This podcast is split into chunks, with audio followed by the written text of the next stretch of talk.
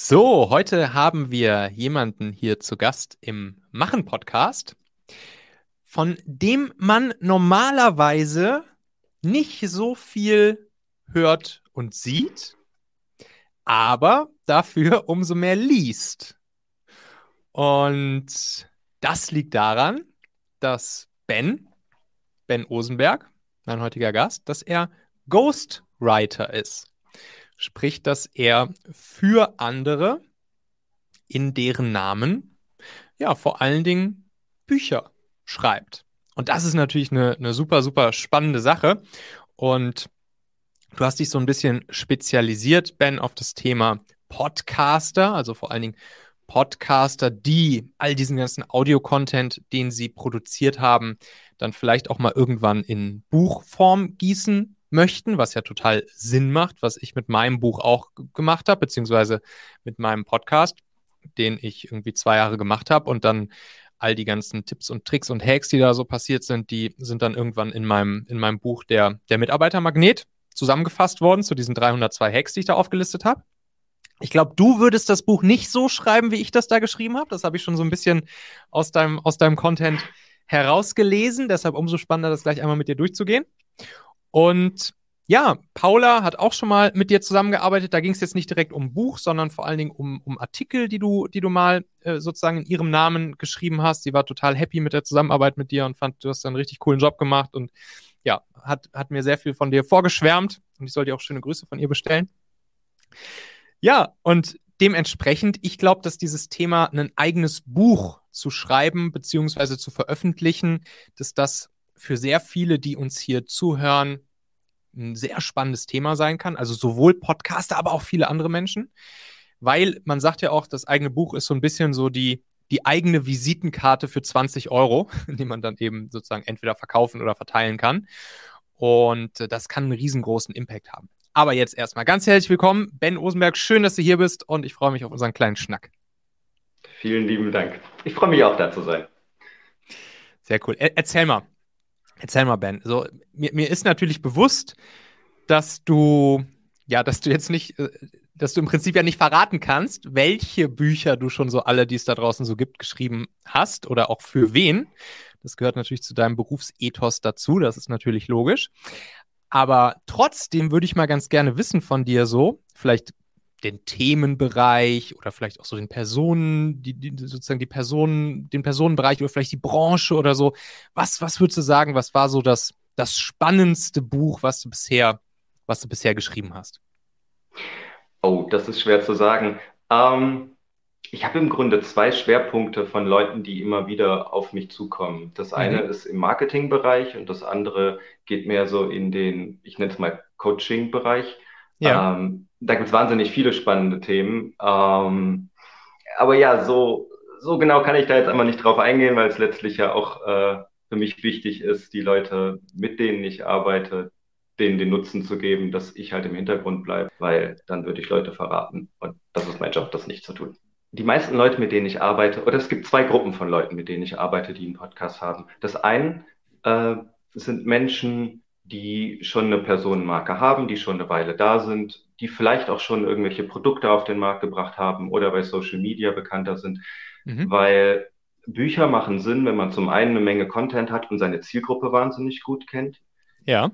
Und gleichzeitig brauchst du auch Vermarktung, weil es ist nicht wie auf Social Media, dass es da irgendwie, du klickst auf das eine Video und dann kommt das nächste. Du hast zwar diese bei Amazon diese Leiste von, hey, andere Kunden haben auch gelesen, aber das ist mhm. nicht derselbe Effekt. Das heißt, Leute, die schon Distribution haben, ähm, wenn es Personenmarken sind, für die machen Bücher wahnsinnig viel Sinn und mit mhm. denen arbeite ich natürlich auch zusammen.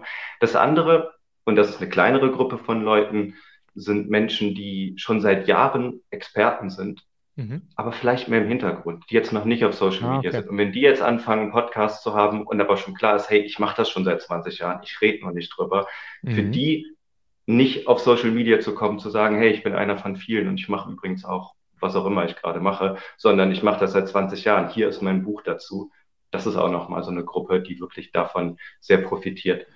Ja. Und zur Sache mit den Verlagen, das meiste läuft über Self-Publishing heutzutage. Okay. Eben weil ich mich an Leute wende, die schon Distribution haben Mhm. Und die Leute profitieren dann tatsächlich auch am meisten vom Self-Publishing, weil Verlage bieten für Leute, die jetzt nicht wirklich bekannt sind, ziemlich mhm. wenig, um ehrlich zu sein.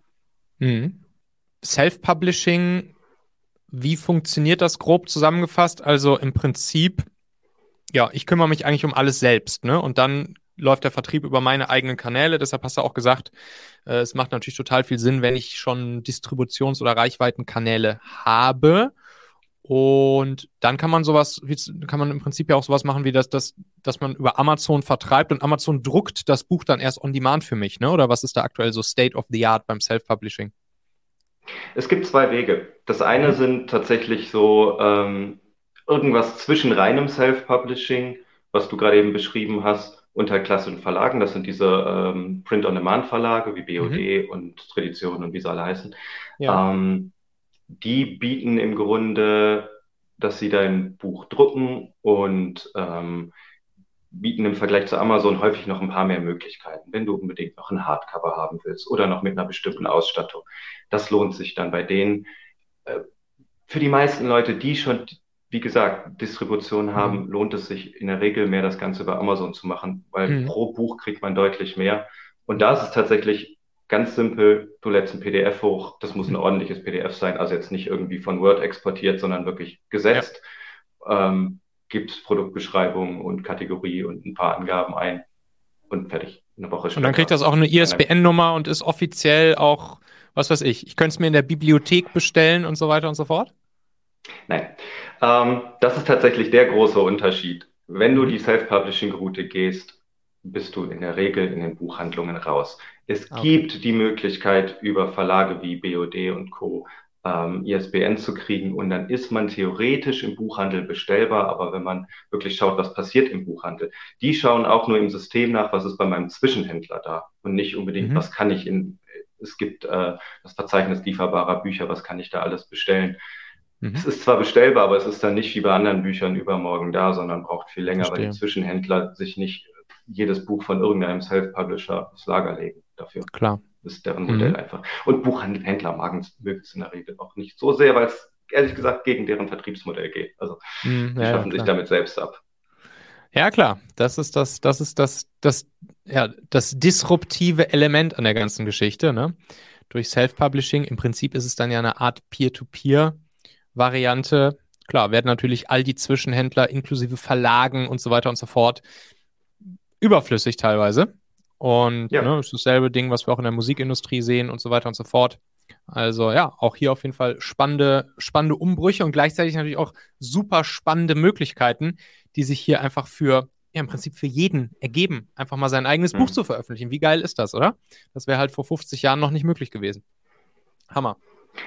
Absolut. Also ich meine, das ist das, was das Internet ja an ganz vielen Stellen macht. Immer alles, was zwischen Endkunde und äh, den Leuten, die sie erreichen wollen, stehen, ähm, ja. eliminieren. Das weiß ich nicht.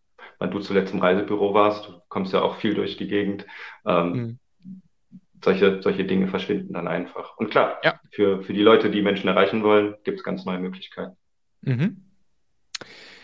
Jetzt ist es ja bei, bei dir so, du hast dich so ein bisschen oder so trägst du es auch nach außen jetzt wirklich auf das Thema Podcaster fokussiert. Und das macht ja, wie gesagt, auch total Sinn, weil allein diese, diese drei Faktoren, die du gerade genannt hast, nämlich gut ist, wenn man schon einfach viel Content irgendwo hat, dann, wenn man seine Zielgruppe gut kennt, plus dritter Faktor, dass man schon irgendwie eine Reichweite oder, oder einen Vermarktungskanal oder so hat. Das trifft natürlich bei, bei Podcastern so oder so ähnlich dann schon ganz gut zu. Und was ich jetzt ja bei, bei dir beobachte oder was wir auch vorher so ein bisschen miteinander geschrieben haben, gesprochen haben, dass du ja jetzt auch für dich entschieden hast, obwohl dein Job ja eigentlich ist, sozusagen ja unerkannt zu bleiben, dass du ja trotzdem dich jetzt entschieden hast, als Ghostwriter auch sichtbarer zu werden, ne? Und und äh, zum Beispiel jetzt auch auf, auf LinkedIn sehe ich dann häufiger mal so Posts von dir, so Videoposts. Finde ich übrigens richtig cool. Die gucke ich mir echt irgendwie gerne an. Dann hast du da so einen richtig coolen Guide gepostet, über den wir gleich nochmal sprechen. Ist, aber das ist ja schon eine gewisse Herausforderung für dich, oder? Das heißt, du kannst ja eigentlich niemals, so wie jetzt gerade hier auch, du kannst ja eigentlich niemals mit deiner bereits erledigten Arbeit oder mit, mit Testimonials oder sonst irgendwelchen Marketinginstrumenten, die andere so nutzen würden, kannst du ja eigentlich nicht arbeiten, ne? oder? Wie, wie, wie stellt sich das so für dich dar? Ja, das ist ein echtes Problem. Ähm, also für mich ist das so, äh, was so dieses ganze mehr nach außen gehen, äh, sowohl auf LinkedIn als auch allgemein, das ist eine ganz neue Welt für mich und die entsteht mhm. tatsächlich auch mehr daraus, dass vorher das Schreiben oft auch eher was war, was ich jahrelang nebenbei gemacht habe und jetzt ähm, habe ich halt beschlossen, das tatsächlich auch offensiver und größer machen zu wollen. Also ich bin auch gerade dabei, ähm, mit anderen Leuten zusammenzuarbeiten, Mitarbeiter zu suchen und so weiter. Also eine ganz ah, ja. neue Welt an Herausforderungen ähm, nice. Ist da für mich. Und dann muss ich natürlich auch, vorher war es so, dass das eigentlich über Empfehlungen gelaufen ist. Also der eine war zufrieden, hat mhm. gesagt, ey, ruf Ben an. Ähm, das funktioniert nicht, wenn ich es größer machen will. Und deswegen bin ich jetzt auch mehr auf LinkedIn aktiv und versuche da halt einfach Podcastern ähm, und anderen Leuten, die sich für Bücher interessieren, möglichst ja. sinnvolle Informationen zu bieten. Ja, ja, ja. Ich meine, was du ja machen könntest, du könntest ja überlegen, die, die Testimonials trotzdem zu nutzen. Entweder indem du einfach Zahlen, Daten, Fakten aufzählst, indem du zum Beispiel sagst, ey, ich habe jetzt hier gerade im, weiß ich nicht, im Oktober wieder ein Buch veröffentlicht. Das Buch, weiß ich nicht, hat irgendwie 387 Seiten, ist jetzt irgendwie ja bei Amazon auf dem und dem Platz eingestiegen und so irgendwie erste Erfolgserlebnisse, die, de, die der Autor dann damit hatte, sehen halt folgendermaßen aus, etc. pp. Also, dass du halt sozusagen anonymisiert einfach von den Erfahrungen mit deinen bisherigen Kunden berichtest und da auch deine Werke sozusagen aufführst. Und Variante 2, die mir jetzt so ad hoc einfällt, wäre ja, dass du dir auch einfach zum Beispiel anon anonyme, anonyme Testimonials von den, von den Leuten holen könntest und, und sie einfach mal so ein bisschen von der, von der Zusammenarbeit mit dir berichten, oder? Oder Variante mhm. Nummer 3 natürlich auch, so wie es Paula halt gemacht hat. Die hat einfach ganz offen gesagt, yo, Ben hat mir hier diese Texte geschrieben. und ja. Und, äh, und, und das ist ja eigentlich vielleicht auch für den einen oder anderen ein, ein gangbarer Weg. Also ich glaube zum Beispiel, ich würde das, glaube ich, auch so machen. Also wenn ich jetzt mein, mein nächstes Buch machen würde und ich komme dann zu dir und sage, ey Ben, lass mal, lass mal ein Buch machen, dann, dann hätte ich, glaube ich, auch nicht großartig was dagegen, äh, das sozusagen öffentlich zu machen mit dir, weil, ja, weil es ja einfach die Wahrheit ist. Und mhm. ähm, und vielleicht geht es auch anderen so, die auch sagen, oh, habe ich jetzt gar nicht so viel dagegen, das dann auch vielleicht mal zu droppen, dass ich ja mit Ben zusammengearbeitet habe. Oder wie, wie, wie denkst du, wie kannst du so Testimonials oder so Erfolgsgeschichten irgendwie noch für dich erarbeiten? Wie gesagt, das ist Work in Progress noch. Ähm, die letzten zwei Möglichkeiten, an denen bin ich tatsächlich auch ran. Ähm, mhm. Bei der ersten finde ich es schwierig, weil wenn ich jetzt sage, hey, ich habe ein Buch mit so und so vielen Seiten geschrieben und das ist auf Platz 6 eingestiegen, dann kann jeder wissen, wer das war, mit wem ich zusammengearbeitet habe. Ähm, ja. Finde find ich dann schwierig bei Leuten, die sagen, hey, ich, ich, ich will nicht sagen, dass ich mit einem Ghostwriter zusammengearbeitet ja, habe. Ähm, aber die anderen Sachen mache ich jetzt, ist für mich jetzt halt einfach so, dass ich, ähm, dass das etwas Vorlauf braucht, weil ich jetzt halt quasi das mit den neuen Leuten mache und nicht irgendwie unbedingt ja. zu Leuten gehen will, vor denen ich zwei, mit denen ich vor zwei Jahren mal was gemacht habe und gesagt, ey, kannst du mal irgendwie mir noch was ja. Nettes schreiben oder so. Manche Leute würden das bestimmt machen, aber irgendwie fühlt sich das für mich nicht gut an bisher. Mhm. Ja. Aber ja, ich bin für Ideen immer offen und habe da einfach noch eine Menge zu lernen. Ja, ist doch super. Ist doch schön, dass du da jetzt, dass du das Ding jetzt größer aufziehst, dass du jetzt so eine Art Product heißt Service draus machst. Richtig nice. Mhm. Lass uns mal in, in, diesen, in diesen Guide reingehen, den du da veröffentlicht hast. Den fand ich, wie gesagt, sehr cool. Ja. Das ist so ein Ding, ähm, das hat 66 Seiten, glaube ich. Ne? 66 Seiten hast du da einfach auf, auf LinkedIn rausgehauen. Und das habe ich mir durchgelesen und das Ding heißt vom Podcast zum Buchkonzept im Prinzip so eine Art, ja, so eine Art E-Book, so ein kleines White Paper. Hast du ganz schön gestaltet und dann hast du vor allen Dingen da auch geilen Content reingepackt, nämlich im Prinzip ist es so Step by Step durchgegangen. Erstmal zu schauen, macht es überhaupt Sinn, für mich ein Buch zu schreiben? Ja, nein, vielleicht. Dann nächster Schritt, einmal für sich selbst rauszufinden, was für ein Buch könnte das sein, was könnte der Content sein. Und dann bist du auch schon so ein bisschen wirklich in die, in die Content Creation reingegangen. Also die Themen zu arbeiten, Inhaltsverzeichnis, schon mal ein erstes Kapitel zu schreiben und so weiter und so fort. Das fand ich echt richtig cool. Und ich werde dieses Ding auch hier drunter in den, in den Shownotes ähm, verlinken, sodass dann auch andere sich das hier runterladen können. Aber vielleicht führst du uns einmal so ein bisschen im Schnelldurchlauf durch diese Fragen dieses Guides durch. Was ist, was ist wichtig, um für mich überhaupt erstmal zu entscheiden, mache ich ein Buch und wenn ja, welche Steps kann ich dann so gehen? Mhm. Ähm, kann ich im Grunde auf zwei Seiten oder auf zwei Arten machen. Das eine ist, ich kann natürlich jetzt einfach theoretisch darüber reden. Das andere ist, ähm, ich meine, wir können einfach ein spontan machen Podcast-Buch entwickeln äh, und ein kleines Beispiel daraus machen. Das ist einfach. Ja, ist ja klar. Dann nehmen wir natürlich die zweite Variante. Ja, cool. Dann ganz allgemein, ich weiß, du hast schon ein Buch geschrieben, klammern wir jetzt mal aus, aber nehmen wir mal ja. an, wir machen jetzt das Machen Podcast-Buch. Scheißtitel, ja. aber wir finden einen besseren im Anschluss. Ähm, das Wichtigste wäre erstmal zu, zu wissen, hey, was, worüber willst du schreiben? Ja. Das ist, das ist tatsächlich eine, das ist eine sehr gute Frage hier jetzt bei, bei dem Kasus, weil mein letztes Buch war ja rund ums Thema Mitarbeiter finden, führen, binden. Und mhm. da war es ja auch so, dass meine Content-Kanäle, inklusive diesem Podcast hier, der hieß ja noch Talente-Podcast. Und da ging es, sagen wir mal, zu 80, 85 Prozent um die Themen Mitarbeiter finden, führen, binden.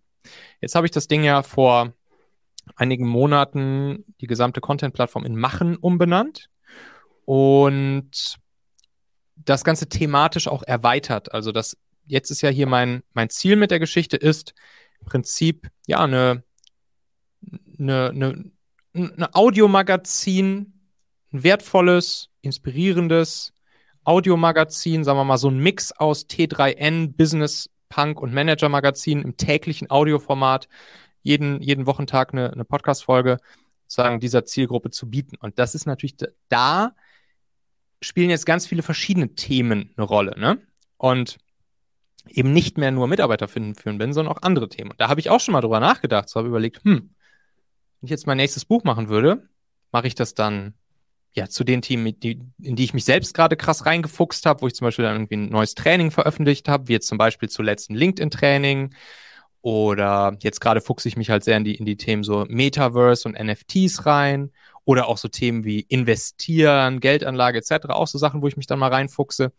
Und oder, oder mache ich eben was zum Thema Content Creation, was halt auch super spannend ist, weil das genau das ist, was ich jetzt hier ja bei, bei Machen mache, nämlich jeden Tag Content rauszuhauen und das über sehr ja, über sehr starke Prozesse, sehr gestreamlined und, und skalierbar zu machen, dass ich jeden Tag eine Podcast-Folge raushaue, dass ich äh, zwei Artikel die Woche raushaue, dass ich fünf LinkedIn-Posts die, die Woche machen kann, dass ich ein Newsletter pro Woche rausschicken kann und so weiter. Und da habe ich halt sehr, ja, sehr geile Prozesse sozusagen aufgebaut bei mir hier im Team, mhm. sodass wir das halt schön schlank und schnell immer hinkriegen und trotzdem möglichst hohe Content-Qualität liefern. Ich glaube, jetzt, wo ich hier das mit dir so bespreche, lass uns mal auf das letzte Thema fokussieren. Also wirklich, wie kann man, wie kann man guten Content, guten Content sozusagen am Fließband über verschiedenste, über verschiedenste Kanäle so distribuieren, dass er wirklich auch, ja, gut ist für die Leute, die ihn dann sehen, lesen oder hören. Mhm. Cool. Okay, also es geht um, ich nenne das mal guten Content am Fließband. Was willst du dazu sagen? Also ja, du hast viel dazu zu sagen, du machst jeden, äh, jeden Tag eine Podcast-Folge dazu, aber was sind so die, wenn du jetzt zwei Sätze dazu sagen könntest, was willst mhm. du den Lesern mitgeben? Ja, ich glaube, dass das Problem, was dieser, dieses Buch für die Leute oder für die Leser lösen könnte, wäre so dieses Standardding, ah, Mann, ich, ich weiß irgendwie, ich muss, ich muss sichtbarer werden, ich muss LinkedIn-Posts machen, ich muss vielleicht SEO-Artikel in meinem Blog veröffentlichen, ich sollte vielleicht auch einen Podcast machen, vielleicht sollte ich auch noch einen YouTube-Kanal machen, aber ich habe für all das überhaupt keine Zeit. So, ich, ich kann jetzt nicht tausend Posts die ganze Zeit machen, ich kann nicht Videos aufnehmen, ich kann nicht noch einen Podcast machen, wann, soll ich das alles machen? Und dann wäre sozusagen die, die Ansage dieses Buch wär's, wie du es hinkriegst, mit nur, sagen wir mal, 30 Minuten pro Woche, 30 Minuten pro Woche Aufwand, all diese Kanäle mit richtig geilem Content nativ zu bedienen.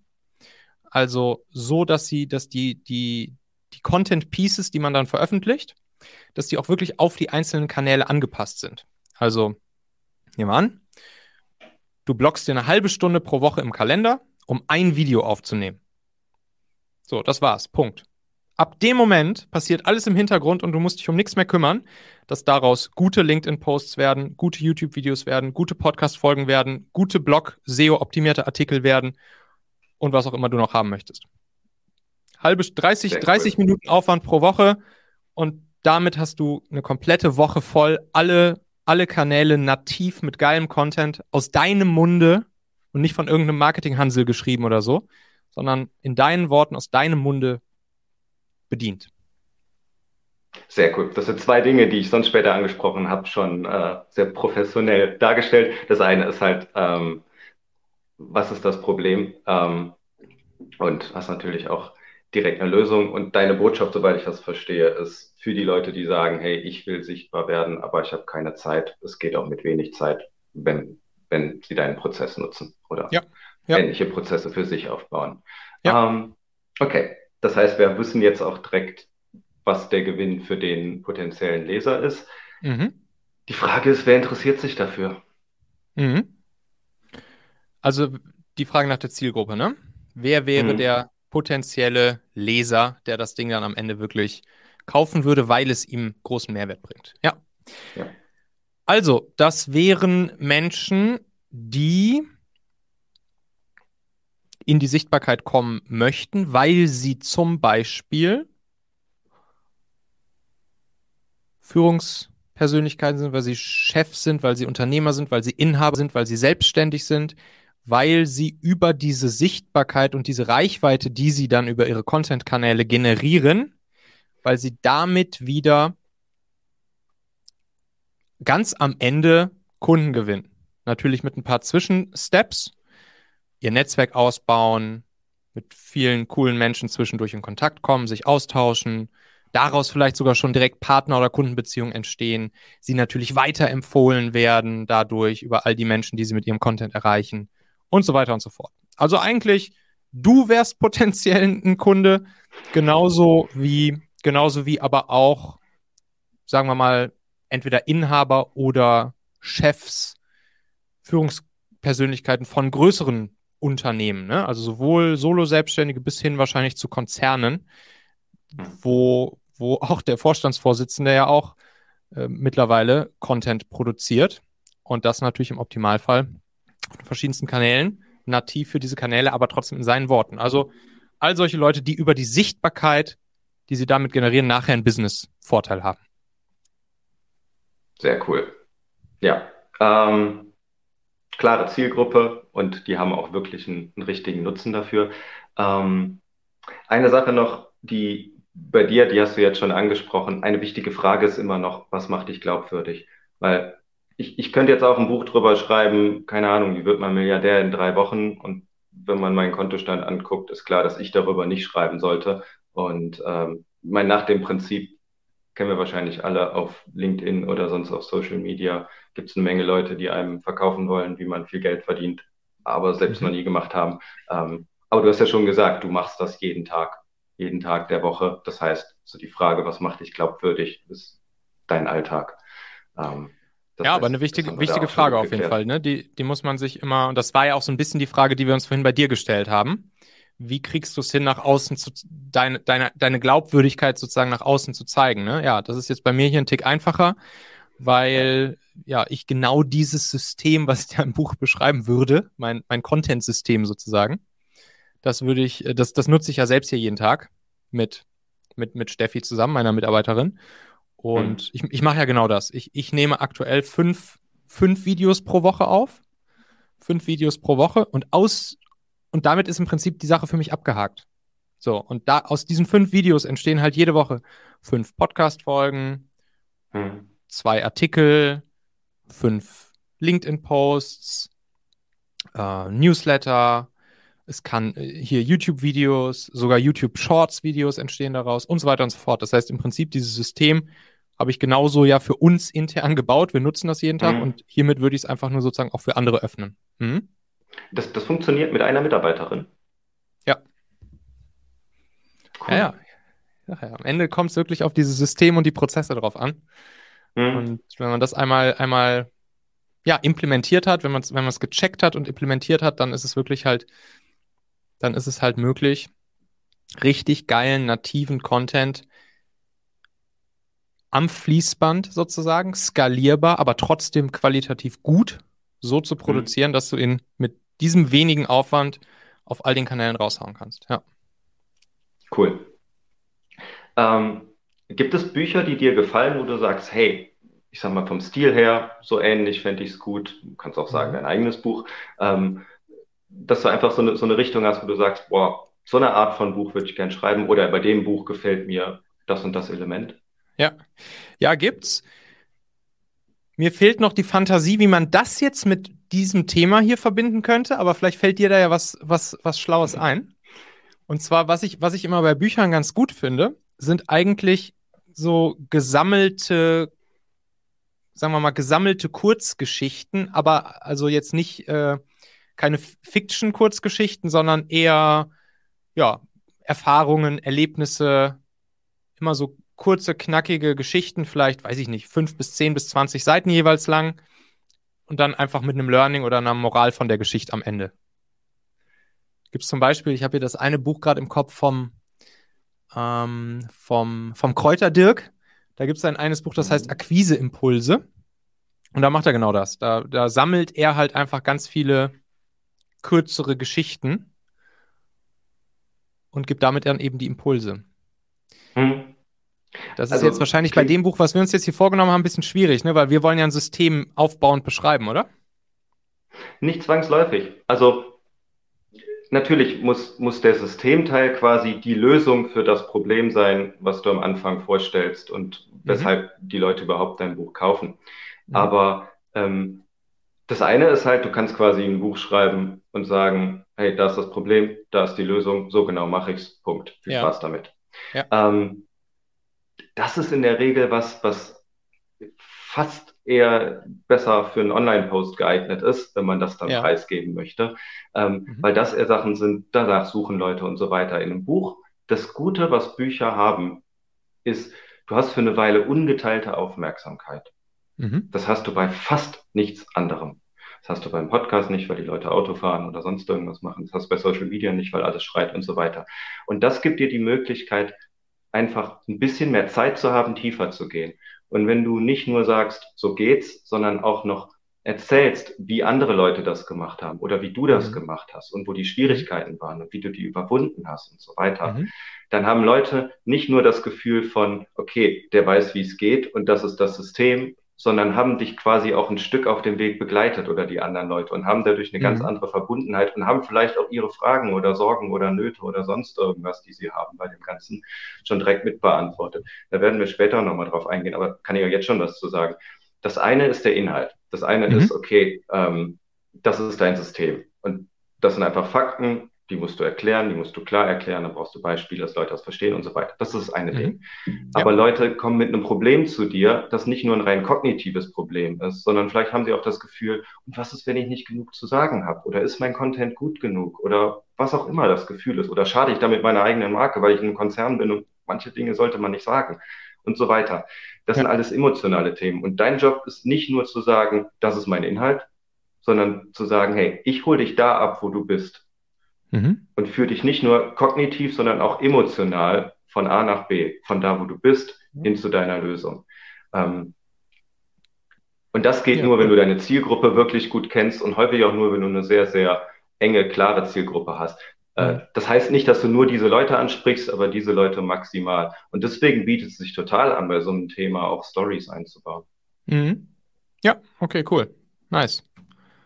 Dann werden Wenn du genug Storys zu erzählen hast. Ne? Also das ja. ist ähm, ähm, die eine Sache. ja, ja, ähm, klar, nee, auf jeden Fall müssen da natürlich schon ja, wertvolle, inspirierende, spannende, lehrreiche Dinge sein, die dann da auch in den Stories gepackt werden. Unterhaltsame ja. auch natürlich gern. Und, und im besten Fall authentisch. Also ich meine, und authentisch, klar, ja. Mhm. ja. Es gibt Leute, die denken sich dann schöne Stories aus, die gut klingen. Mhm. Ähm, empfehle ich nicht. Okay, wenn, wenn das jetzt klar ist, dann haben wir schon eine relativ klare Vorstellung allgemein von dem Buch, von dem Inhalt, jetzt erstmal nur so grob. Also du weißt natürlich, worum es geht, ich noch gar nicht. Mhm. Dann, was ich als nächstes machen würde, ist zu schauen, was gibt's denn schon? Weil das ist völlig sinnlos, ein Buch zu schreiben, das es so mehr oder weniger schon für diese Zielgruppe gibt. Das ist ehrlich ja. gesagt Zeit, Zeitverschwendung. Und okay. ähm, das Einfachste ist da tatsächlich einfach zu Amazon zu gehen. Amazon ist ja. besser als jeder Buchhandel, weil sie sowohl die Self-Publishing als auch die ähm, Sachen aus dem VLB, also diesem Verzeichnis lieferbarer Bücher haben. Mhm. Und einfach zu schauen, was gibt es zu den Themen schon. Und ähm, das ist tatsächlich, zu jedem Thema gibt es schon irgendwie irgendwas, außer es ist jetzt ein ganz neues Krypto-Thema oder so, wo einfach noch niemand mit was gemacht hat. Aber wichtig ist da einfach, so einen, so einen Winkel zu finden, aus dem das Thema vielleicht auch nicht beleuchtet wurde und mhm. was Leute hören wollen. Und okay. wie ich das was mache, ist tatsächlich, ich sag mal, wenn es jetzt vier, fünf Bücher gibt, von denen du sagst, hm, die sind so ähnlich oder die sind genau für diese Zielgruppe, die ja. die anderen Leute auch finden würden, wenn sie nach dem, was du machst, äh, suchen, dann macht es Sinn, das erstmal zu, zu schauen, wie positionieren die sich. Und das mache ich, ich ich, ich habe das mal in irgendeinem Seminar oder Rede von Seth Godin gehört. Ich mache das im Grunde mit so einem ganz simplen, ich hoffe, man kann es in der Kamera erkennen, ist einfach nur so ein Kreuz. Und ja. an diesen zwei, zwei, zwei Achsen kann quasi, hier kann stehen, was will. Das kann sein, weiß ich nicht, informell, formell, ähm, weiß ich nicht, aus ganz persönlich oder sonst irgendwas. Und ich schaue mir einfach alle Bücher an und schaue so, welche zwei zwei Eigenschaften haben die ganz mhm. prägnant. Und da reicht es oft ja, schon, wenn du dir das Cover anschaust und das Inhaltsverzeichnis und vielleicht mal ins Buch reinliest. Ja. Und dann kannst du für dich überlegen, was sind so meine zwei, zwei Dinge, die ich da reinbringen kann, dass es wirklich auch was ist, was sich von dem abhebt, was da ist. Mhm. Das ist die eine Sache. Die andere mhm. Sache ist, von den Büchern, die es da schon gibt, schaue ich mir dann immer noch die Bewertungen an. Mhm. Interessant ist für mich jetzt nicht, oh, tolles Buch oder hm, das Buch war beschissen. Also so, das ist für mich nicht interessant. Aber ganz oft schreiben da Leute rein, ähm, die vielleicht schon verschiedene Bücher gelesen haben in einem Kontext mhm. und einfach sagen, hey, das ist was, da will ich mehr von hören und das finde ich doof. Und das sind Leute, die kaufen Bücher und nehmen sich die Zeit, sich noch dahin zu setzen und ihre Meinung zu schreiben das sind mhm. genau die Leute, die du erreichen willst. Und wenn du da einfach schaust, was machen die Bücher, die so ähnlich sind? Was machen die gut? Das solltest du dann vielleicht auch so machen. Mhm. Und was machen die, was machen die schlecht oder welche Chancen verpassen die? Und wenn du quasi beides kombinieren kannst und dich darüber dann quasi so eine Positionierung erarbeiten kannst, die wirklich nur zu dir passt. Und das passt tatsächlich auch zu dem, was du machen willst und wer du bist und so weiter. Dann hast du ein Buch, was die Leute wirklich wollen. Und das ist halt eine super Abkürzung und so vermeidest du wirklich am Markt vorbeizuschreiben, was ja. leicht passiert. Super cool. Ja, sehr nice. Also Winkel, Winkel auf, auf deiner Vierer, auf deinem Vierer-Quadranten, der vielleicht so noch nicht existiert, plus, plus das, was die Leute hören wollen, beziehungsweise das, was ihnen vielleicht noch bei anderen Büchern aus dem Bereich fehlt oder was sie kritisieren und das am besten rausgefunden ja, über das, was sie dazu schreiben. Zum Beispiel äh, größte Quelle dazu, beste Quelle Amazon. Okay, perfekt. Super cool. Mhm, ja. ja. Nice. Genau. Und mit den, mit den Daten, die wir jetzt schon haben, würde ich im Grunde dann da reingehen und sagen, okay, ähm, zu dem Thema, was ich jetzt gesagt habe, was müssten Leute wissen? Und dann erstmal allgemein wirklich ähm, also wenn dir jetzt was einfällt, sag einfach mal zwei, drei, vier, fünf Punkte, wo du sagst, okay, wenn ich jetzt ein Buch darüber schreiben würde, das könnten so Kapitelüberschriften sein. Das müsste ich mhm. unbedingt mitgeben, damit das Buch Sinn macht. Ja, also erstmal natürlich der Klassiker, Start with Why.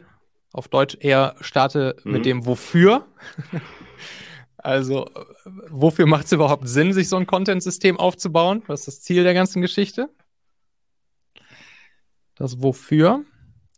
Dann würde ich wahrscheinlich im nächsten Schritt, ja, im nächsten Schritt kann es, glaube ich, schon nicht schaden, dann auch mit, den, mit, mit, mit echten Geschichten anzufangen.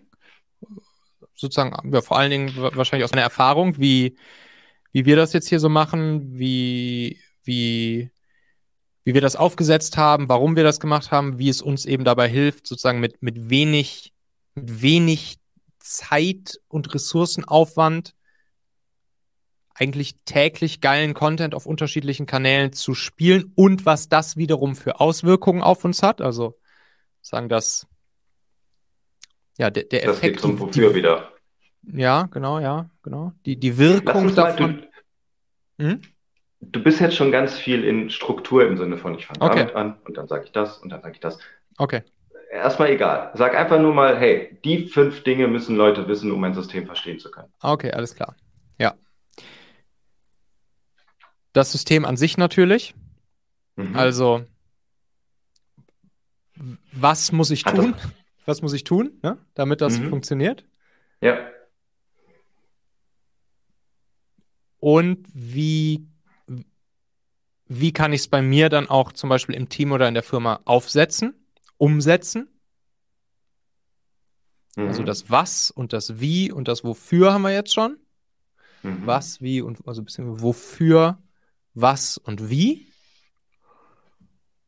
Und ich glaube, das, das sind die wichtigsten Dinge. Mhm. Und das kann man dann immer wieder spicken zwischendurch mit, mit Stories aus der Realität, um da halt auch ein bisschen Emotionen und Bilder im Kopf reinzubringen, das Ganze nicht zu trocken und zu technisch sein zu lassen. Aber im Prinzip diese Dinger. Wofür, Hm. was und wie. Mhm. Es gibt noch einen Punkt, den würde ich auf jeden Fall im Großen und Ganzen im Mhm. Hinterkopf behalten. Der muss nicht, wir gehen das gleich ein bisschen in die Kapitel rein, der muss nicht in jedes Ja. Kapitel, aber es ist immer die Frage nach dem, äh, weiß nicht, sagt dir das Format-System was? Das kommt irgendwie aus den 80ern von Bernice McCarthy oder so. Nee, erklär mal bitte. Okay, ähm, ganz simpel. Wurde Ja. ganz viel zu gemacht. Die ganz Kurzfassung ist, wenn Leute neuen Informationen begegnen, stellen sie sich mindestens eine von vier Fragen. Ja. Wofür? Wofür ist das überhaupt wichtig für mich oder relevant oder sonst irgendwas? Worum geht's genau? Wie funktioniert das? Und was ist wenn? Und mit dem Was ist wenn ist sowas wie, gibt es Grenzen? Gibt es Ausnahmen? Ähm, was Ah, okay. passiert, wenn das nicht funktioniert und so weiter? Das Ah, muss nicht immer rein. Also es muss jetzt nicht in jedes Kapitel oder sowas rein, dieses Was ist wenn. Aber das ist halt eine Frage. Es gibt Menschen, die stellen sich diese Frage relativ dominant.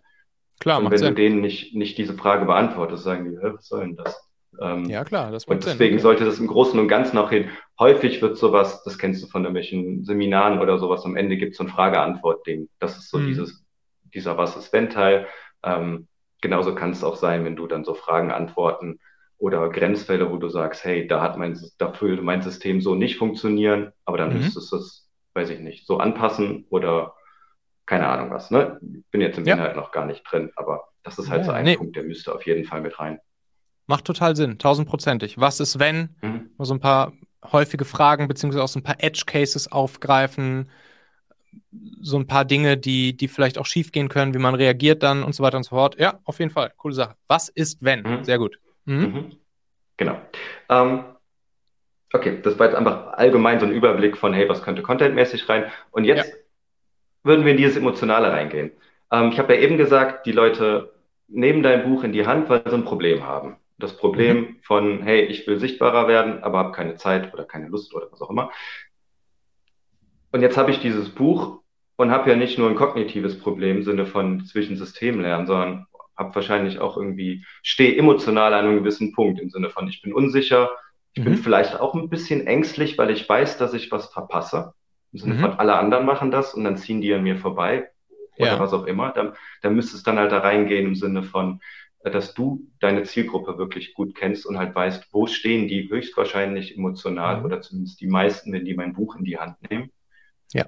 Und dann kannst du schauen, okay, zwischen, ich sage jetzt mal, ich bin unsicher und ich, ich komme dahin, wo ich am Ende sein will, nämlich dass ich sicher bin, dass ich ein System habe, das souverän funktioniert und das ich auch bedienen kann und mich dabei nicht völlig ausbrenne oder sowas.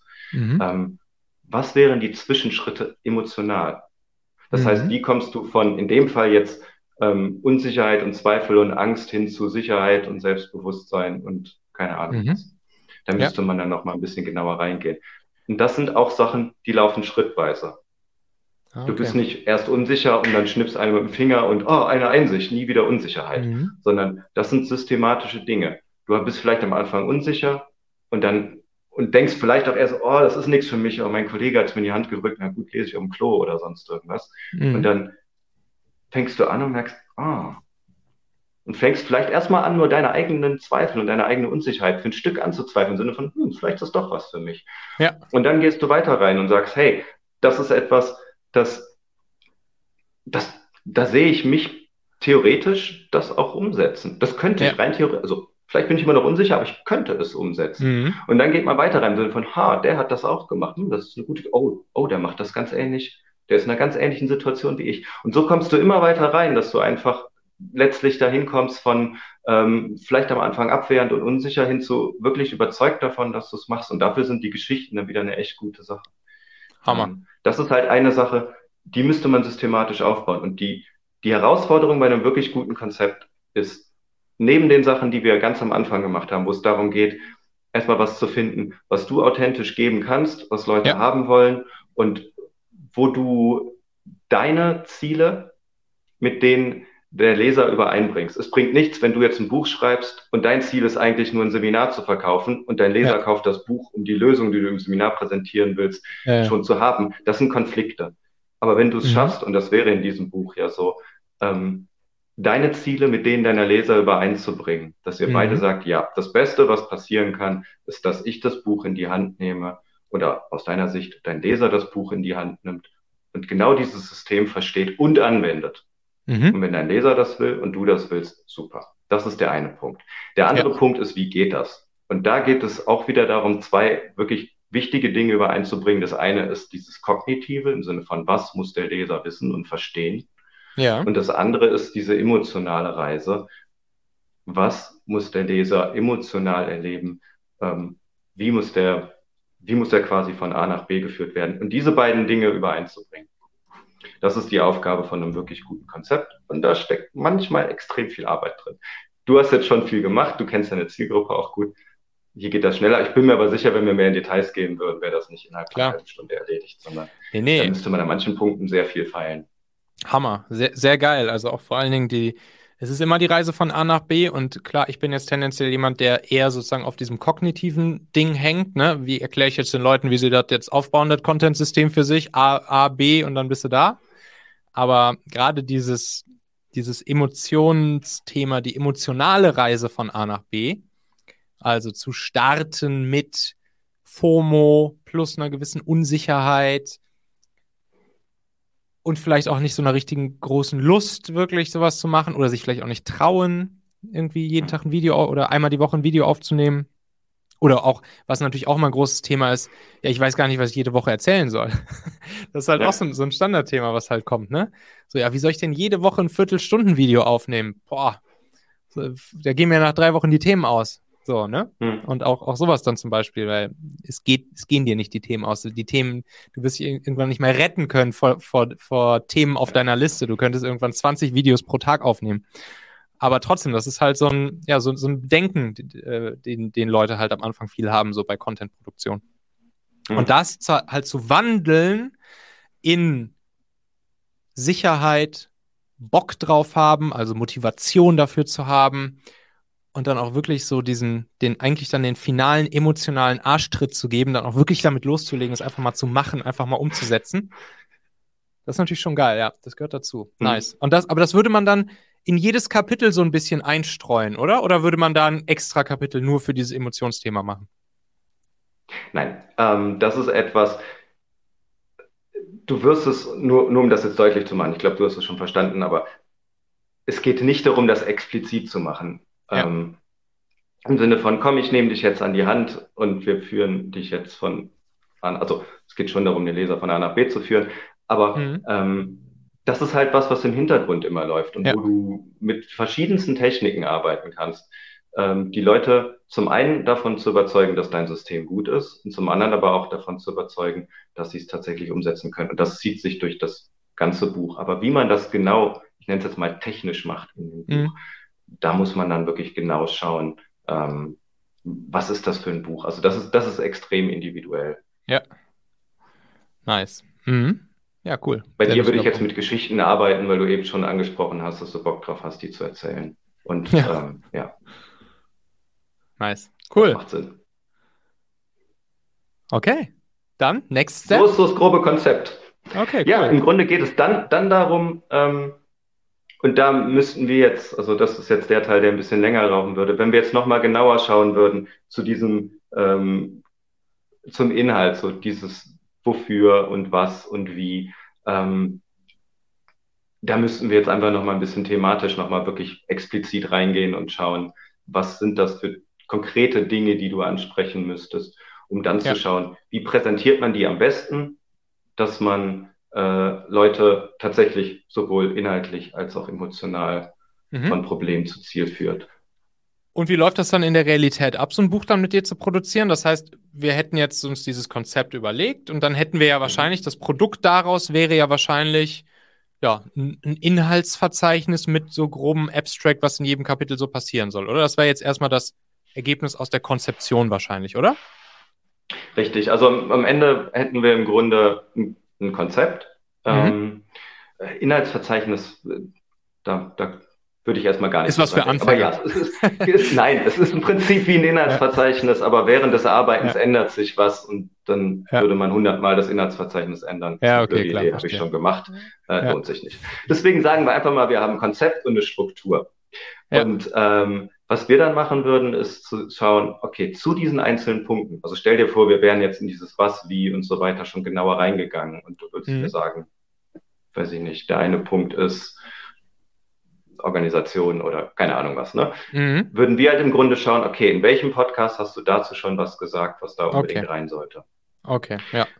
Und ähm, dann würde ich halt im Grunde die Inhalte aus dem Podcast transkribieren und halt in ja. Schriftform bringen, weil wir sprechen anders als wir schreiben. Ja. Es soll schon nah an Schriftsprache und äh, an gesprochener Sprache und authentisch sein in den meisten Fällen, aber es ist einfach noch ein großer Unterschied da. Und ja. ähm, dann würden wir im Grunde schauen, okay, wo in welchen Podcast-Folgen sind die Inhalte schon da? Was muss vielleicht noch dazu und was fehlt noch? Das kann man mhm. halt an so einer Struktur dann gut sehen. Und die Sachen, die fehlen, würden wir dann im Grunde, so wie wir es jetzt machen, einfach per Interview klären. Ich würde das Ganze transkribieren und am Ende kann daraus halt wirklich ein Buch entstehen. In dem Fall für dich mit relativ wenig Aufwand, weil du schon viel mhm. Content mhm. da hast und weil die Sachen, die du, die noch fehlen, halt dadurch, dass wir zum einen wissen, wo wir hinwollen, und zum anderen ich halt auch einfach da bin, um das ein bisschen schneller zu machen, für dich mit relativ wenig Aufwand dann tatsächlich mhm. zu Papier kommen. Ja, sehr nice. Jetzt, jetzt ist es ja sozusagen in, in meinem konkreten Fall hier so, dass ich tatsächlich zu explizit diesem Content-System, was was wir bei uns benutzen. Da habe ich tatsächlich noch gar nicht so viel Podcast-Folgen zu gemacht. Ich habe mir jetzt auf jeden Fall die Hausaufgabe mitgenommen, das ab jetzt zu tun. das heißt, das heißt, ihr könnt euch schon mal alle freuen auf ein paar Folgen rund um so ein Content-System, wie man sowas aufsetzt und so weiter und so fort. Also das Wofür, das Was und das Wie und natürlich auch die emotionale Reise dahinter. Und das Was oh. ist wenn. Und das Was ist wenn, ja, wichtig. Und oder Alternativmöglichkeit jetzt ist natürlich, dass hier jemand zuhört und sagt, oh ja, klingt ja cool.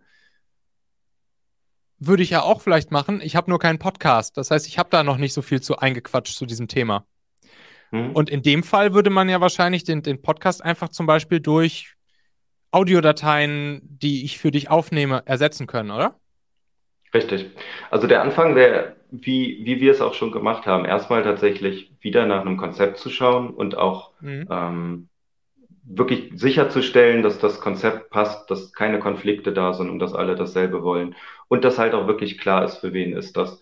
Und dann ähm, würden wir einfach, so wie wir es jetzt machen, eine Reihe von Interviews führen. Ich würde im Grunde die Struktur aufbauen und hätte halt noch keinen Content, auf den ich zurückgreifen kann. Und dann geht es einfach darum, dass du in dem Fall der Experte sein müsstest und mir ganz, ganz, ganz, ganz, ganz viele Fragen beantworten ja. müsstest. Und ähm, genau, der Rest würde genauso laufen. Wie, wie lange dauert sowas in der Regel? Also nehmen wir mal, also wie, wie, wie habe ich mir das vorzustellen? Mal grob, ich weiß, das kann man über einen Kamm scheren und es kommt immer drauf an und so, aber die Antwort will ich jetzt mhm. nicht hören.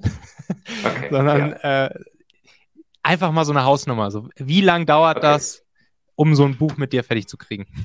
Ja, zwei, zwei wichtige Faktoren. Das eine ja. ist, wie lange brauchen wir, um, um sämtliche Inhalte in gesprochener Sprache da zu haben? Ja. Das eine ist, wenn viel Podcast äh, da ist und ich und das auch schon so ähnlich ist, wie ich es auch in ein Buch packen würde, geht das mhm. alles relativ schnell. Wenn ich dich zu jedem noch interviewen muss, dauert das eine Weile. Man kann mhm. ungefähr damit rechnen, 100 Worte äh, die Minute. Mhm. Aber du sprichst ja nicht, also davon kommt noch mal eine Menge weg, weil ja. ähm, einfach durchs Lektorieren und so weiter. Ja. Ähm, das heißt, wenn du jetzt so ein Standard, ich sag mal, 30.000 Seiten Buch, ähm, äh, 30.000 Seiten, äh, 30.000 äh, Worte Buch. Wenn du so eine Standard-Wikipedia ähm, schreibst.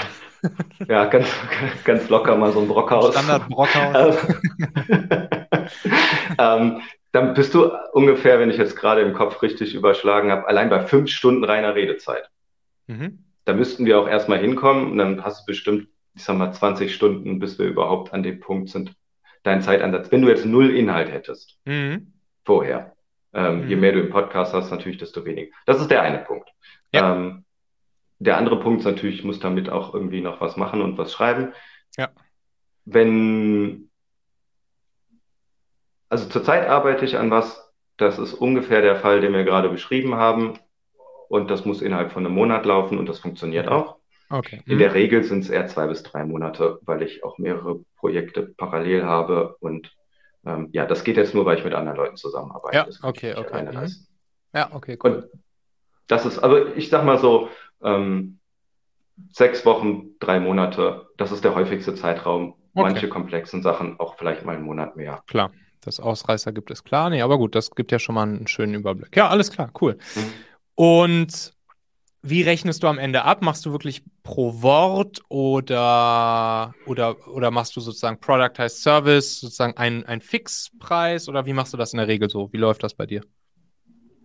Äh, das ist das, wo ich gerade, ich habe ja gesagt, ich stehe an, an dem Punkt noch ein bisschen mhm. mehr am, am, Anfang. Ich habe es vorher tatsächlich immer individuell gemacht, dass ich mir geschaut mhm. habe nach dem Konzept, wie viel Arbeit wird das für mich, um ja. das halt so grob abschätzen zu können. Inzwischen mache ich es eher so, dass ich tatsächlich das Buch als Gesamtpaket anbiete. Das heißt, inklusive Cover, inklusive Textsetzung, inklusive okay. Lektorat, inklusive Produktbeschreibung, bla, bla. Also alles, ja. was, was ja, man braucht, dass man eigentlich nur noch, ich sag mal, das PDF hochladen muss bei. Amazon und die Sachen halt Copy and Paste äh, oder zum Anklicken da halt. Ja, ist geil, ähm, weil dann muss ich mich auch nicht muss. noch um. Und, und Cover, weiß ich nicht, dass diese, also entweder du bist halt begnadeter Designer oder hast du da jemanden dann, mit dem du das machst?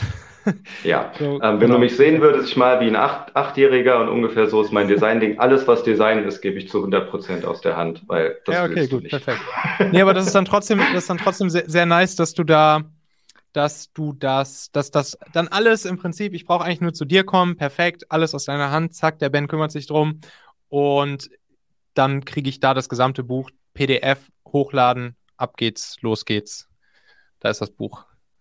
Genau, und dann brauchst du noch eine Woche ungefähr oder auch zwei und dann kann man das bei Amazon gedruckt bestellen. Mhm. Genau. Und das ist so, das ist so der Prozess und äh, die, das versuche ich halt für, für 10.000 Euro zu realisieren. Das ist ah, wirklich. Ja. Mhm. Ähm, ja, cool. Nee, dann am Ende so... eine, runde, eine runde Sache ist. Ja, ich meine, du könntest ja theoretisch, es macht ja, es macht ja schon nochmal einen Unterschied, ob ich jetzt, ob ich jetzt für also klar, ne, grundsätzlich finde ich es find geil und ich bin natürlich auch immer ein großer Freund von Productized Services, also Pakete mhm. oder Ergebnisse verkaufen und keine Stunden oder Wörter verkaufen. So, das ist auf jeden Fall, glaube ich, der, der richtige Ansatz.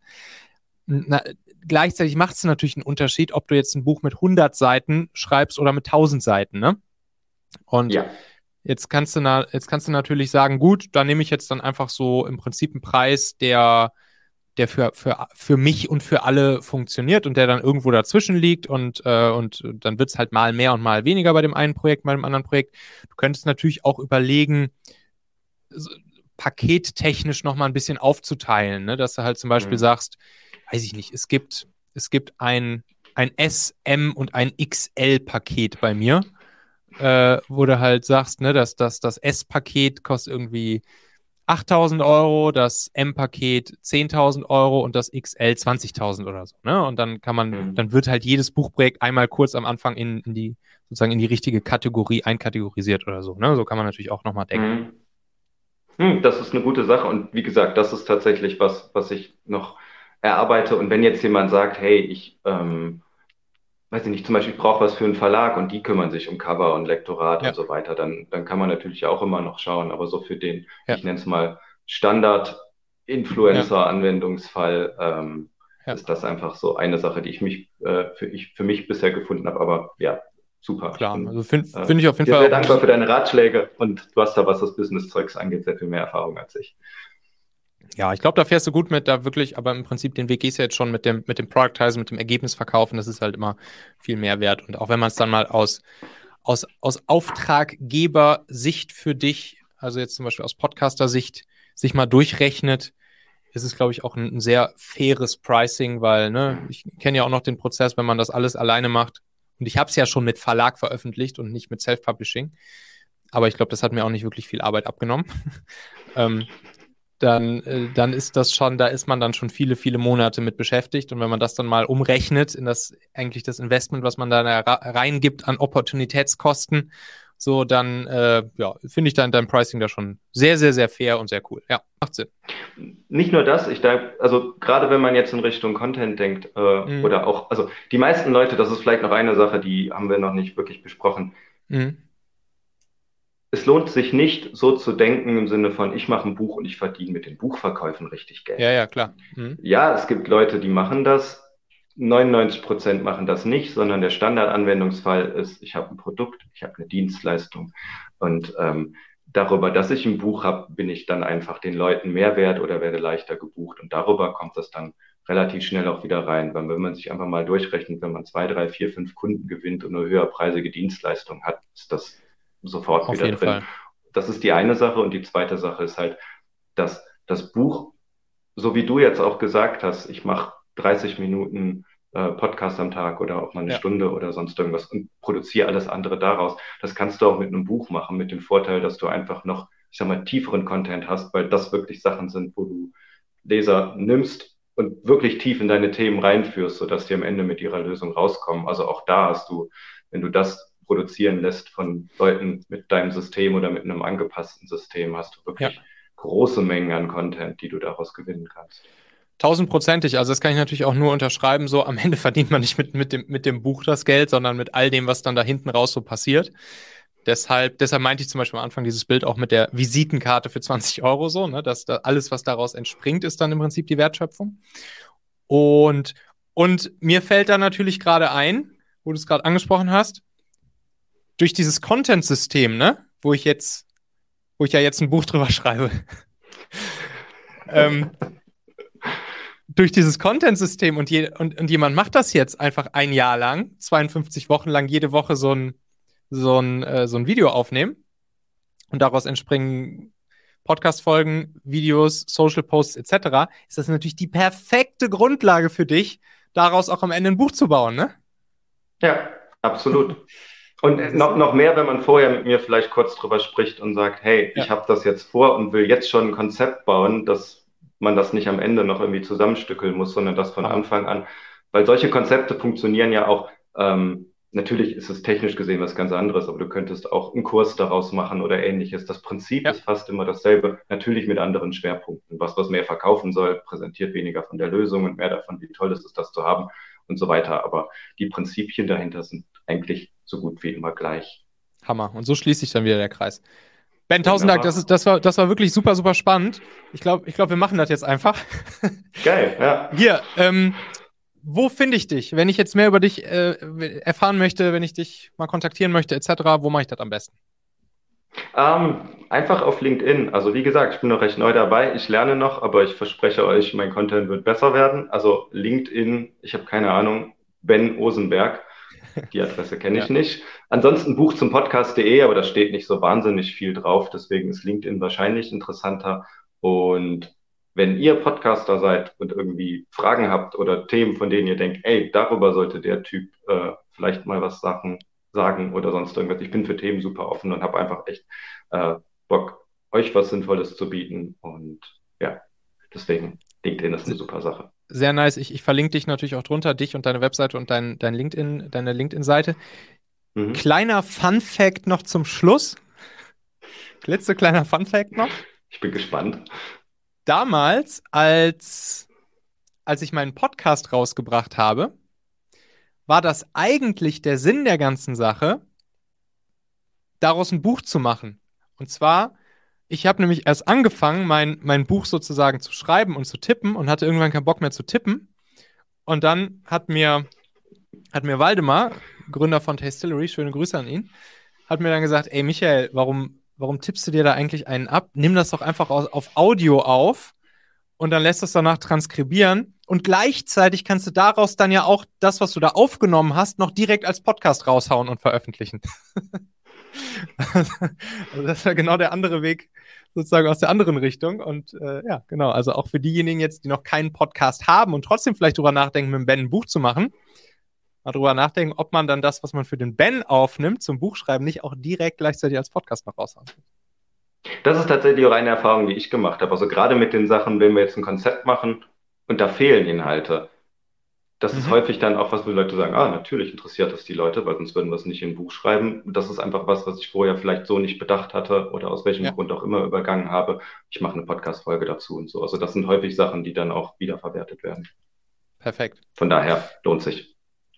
Ben, tausend Dank dir, hat großen Spaß gemacht, hier unsere kleine Case Mir auch. Study, das hier einmal gemeinsam durchzugehen. Und ja, auf dass da viele neue Bücher demnächst rauskommen.